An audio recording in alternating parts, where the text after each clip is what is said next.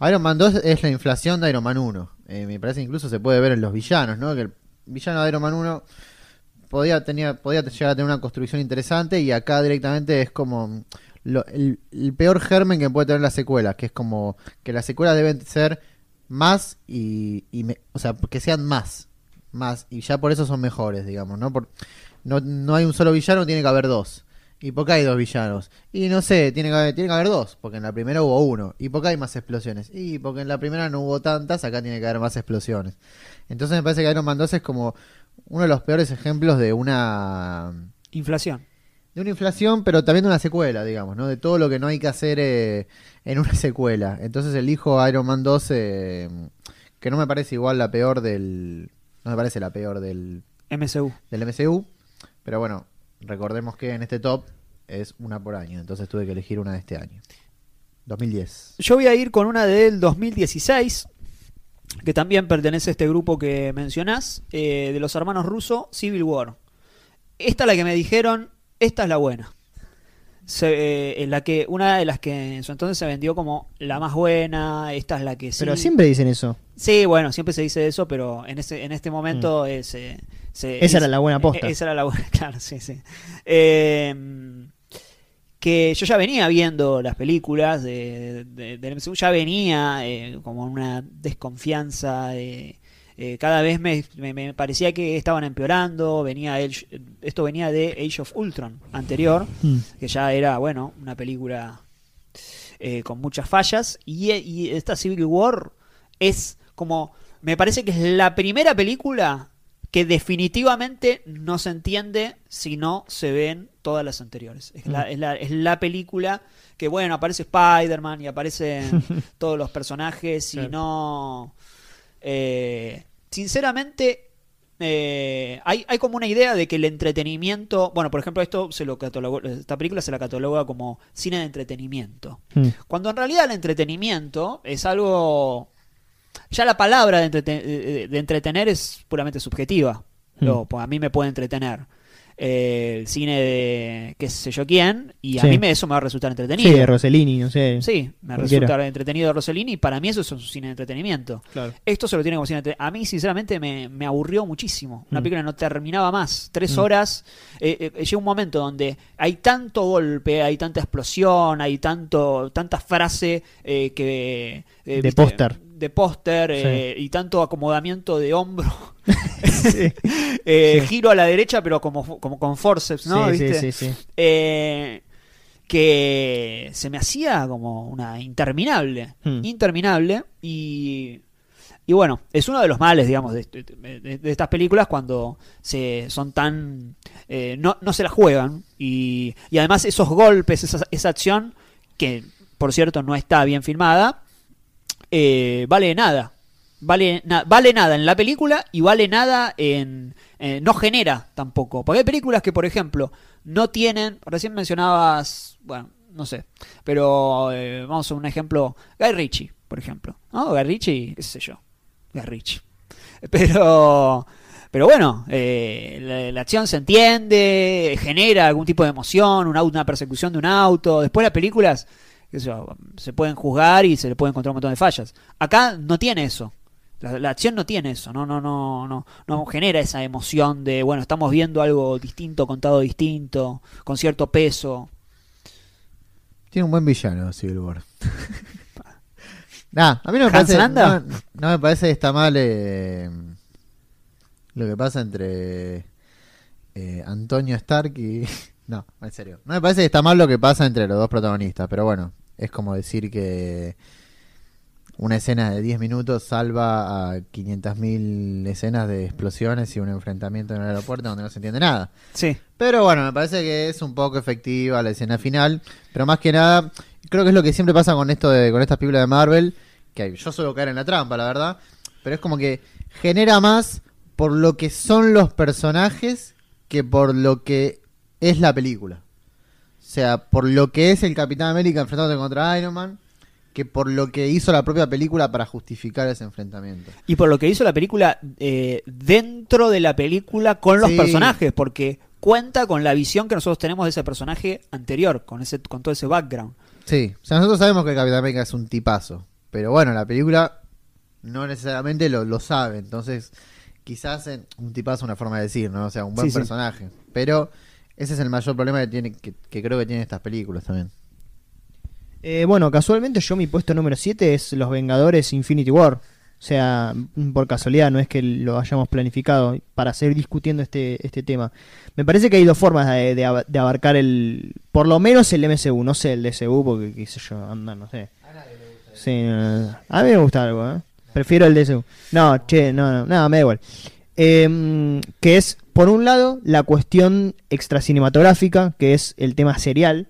eh, el tema de, bueno, eh, ¿por qué tengo que ver yo 130 películas antes de ver la, próxima, ¿no? En- para mí eso ya lo aleja de una noción cinematográfica.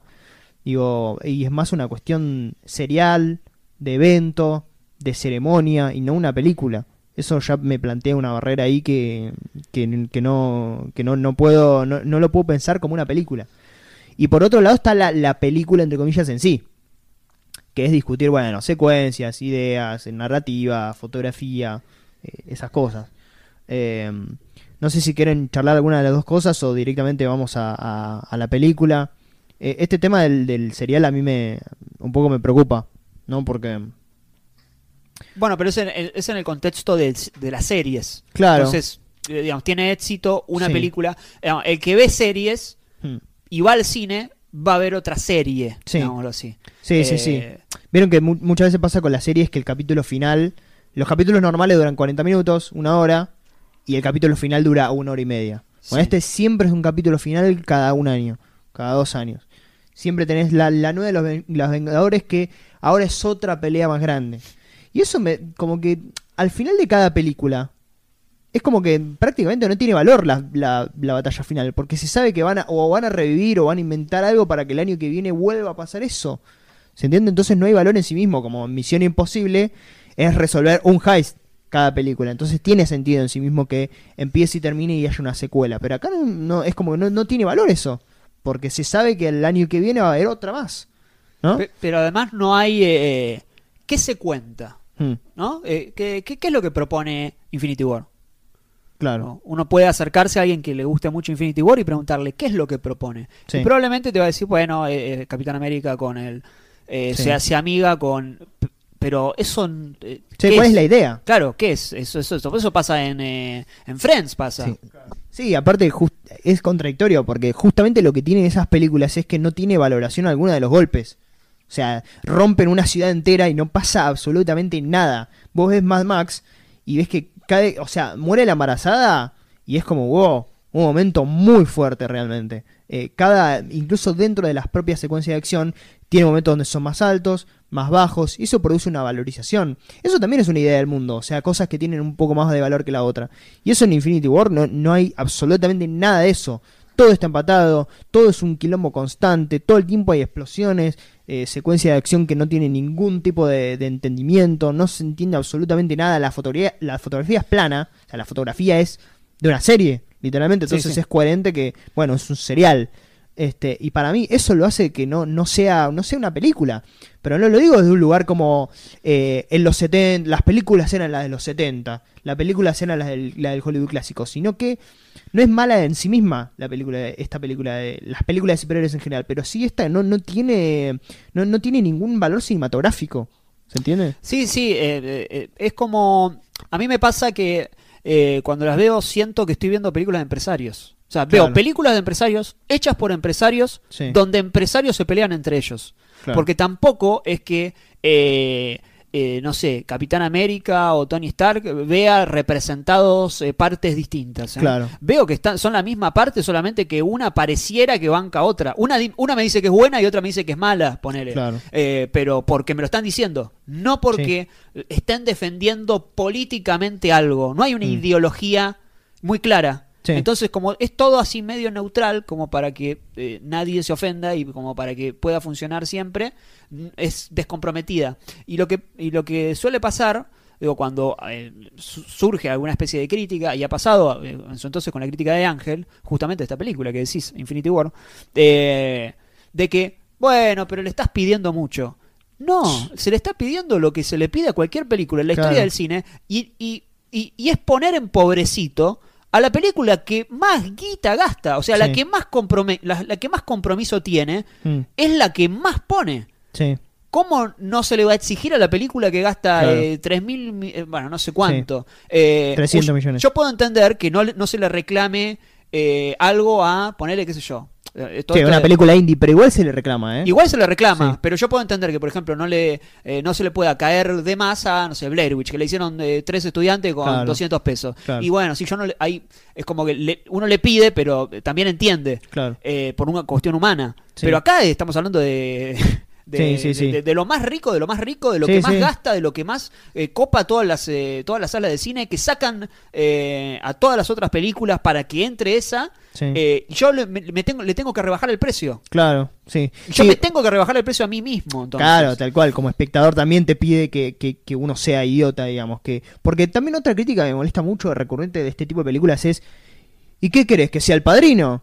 Como esa cosa de como vos mismo sos, sos fan o admirador de, de ese tipo de películas y me estás diciendo que ya per se es mala. Yo justamente te la estoy defendiendo desde el lugar de que, pará, las películas de superhéroes pueden ser buenas, ¿eh? De hecho, hay películas de superhéroes muy buenas, no hechas de- dentro del MCU, o sí, pero... Sí, bueno, haber. Ant-Man está muy bien. Claro, claro.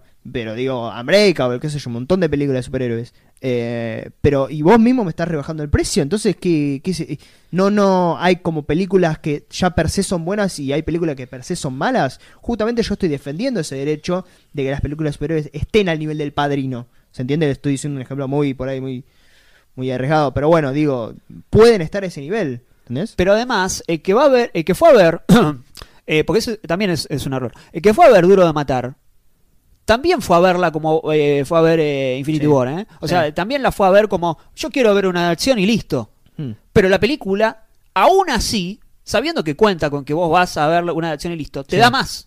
Te da una relectura del mito y de Jesús y de bla bla. Si lo querés ver y si no, bueno, ves esa película de acción.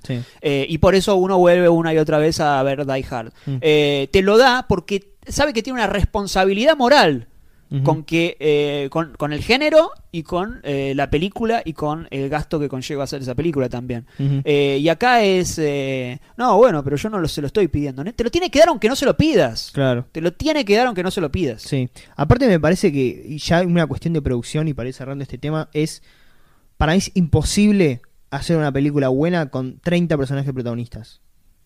Es imposible, porque tenés 30 tipos que cobran un sueldo millonario, porque todo el, el- presupuesto se van sueldos, y que te viene la gente de cada uno y decís, no, pará, acá quiero 30 segundos más porque necesito que se luzca para tal o cual cosa. Es imposible hacer un guion así, ¿eh?